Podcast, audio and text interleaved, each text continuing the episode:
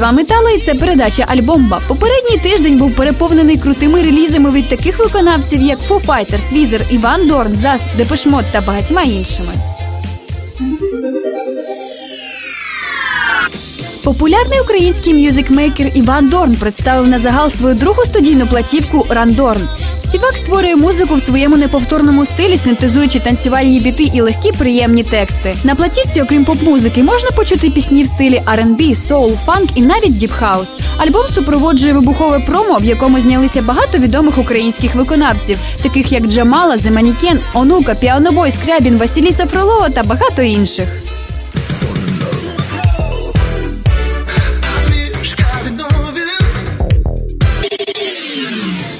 Королі комерційно американського постгранджу Foo Fighters випустили новий альбом Sonic Highways. Пісні альбому, за словами фронтмену гурту, засновані на ідеях, народжених колективом за кілька попередніх років. Як завжди, динамічно, драйвово та сміливо. Приємного прослуховування.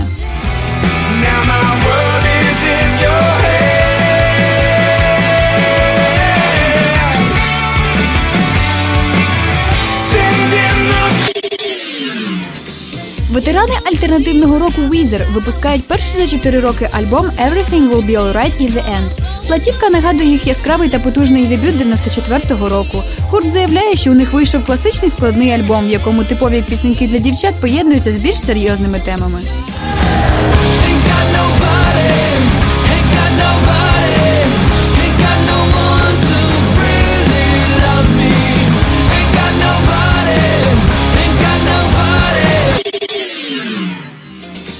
Норвезький електронний гурт Рейкзоп випустив п'ятий студійний альбом The Inevitable End. Його реліз відбувся 11 листопада. Після цієї платівки гурт більше не збирається випускати альбоми в звичному їх форматі.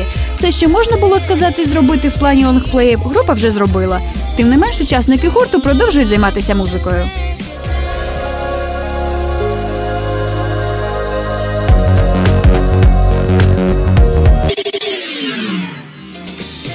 Нью-Йоркська інді-рок-група TV on the Radio випускає новий альбом Seeds. Платівка є п'ятою в їх доробку. Хлопці вдало поєднують в своїй музиці постпанк, фанк, тріп-хоп, соул і електронну музику, чим завоювали прихильність слухачів по всьому світу. Хоч реліз має відбутися 18 листопада, музичні критики та віддані фанати вже встигли заявити про безумовний успіх платівки.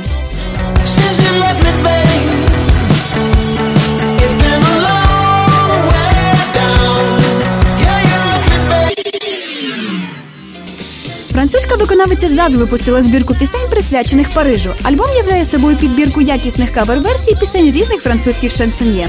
Реліз платівки, що має назву Парі, відбувся 10 листопада.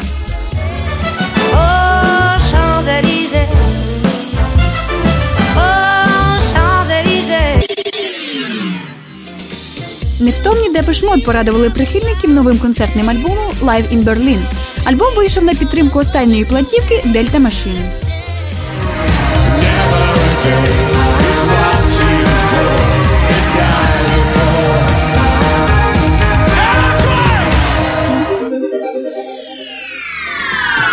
Насправді якісних новинок минулого тижня було настільки багато, що навіть перерахувати складно.